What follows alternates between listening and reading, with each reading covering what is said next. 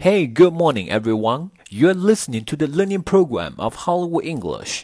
大家早上好，您正在收听的是好莱坞英语的美剧学习频道。今天我们给大家带来一个地道的英语表达法，是 wrap someone around one's finger。这个表达法什么意思呢？一起来学习学习吧。wrap someone around one's finger，或者是 twist someone around one's finger。它英文解释第一重含义：to gain complete control, dominance, or mastery over somebody.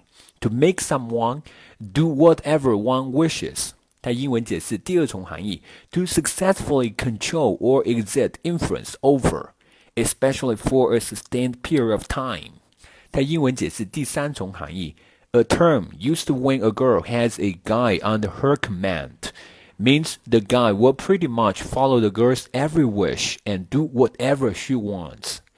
它中文意思是任意摆布某人，将某人玩弄于股掌之间，多用于女人对男人。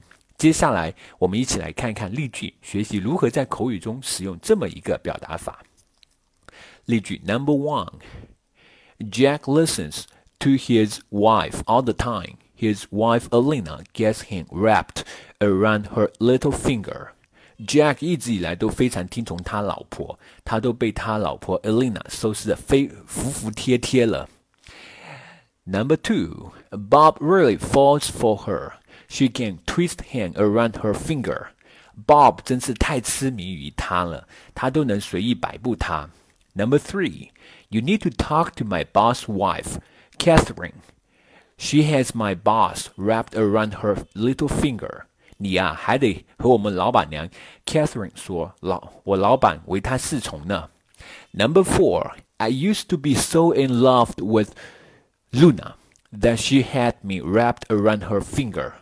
我曾经那么深爱着 Luna，对她言听计从。Number five, she's gorgeous. She has the ability to twist a man around her finger.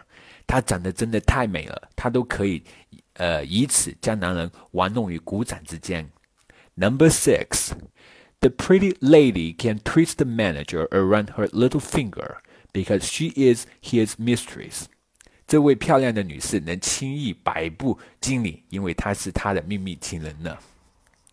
That's it for today, guys. 更多地道美剧英语学习资源，欢迎关注微信公众号“好莱坞英语”。我是 Vic，我们明天再见，Bye。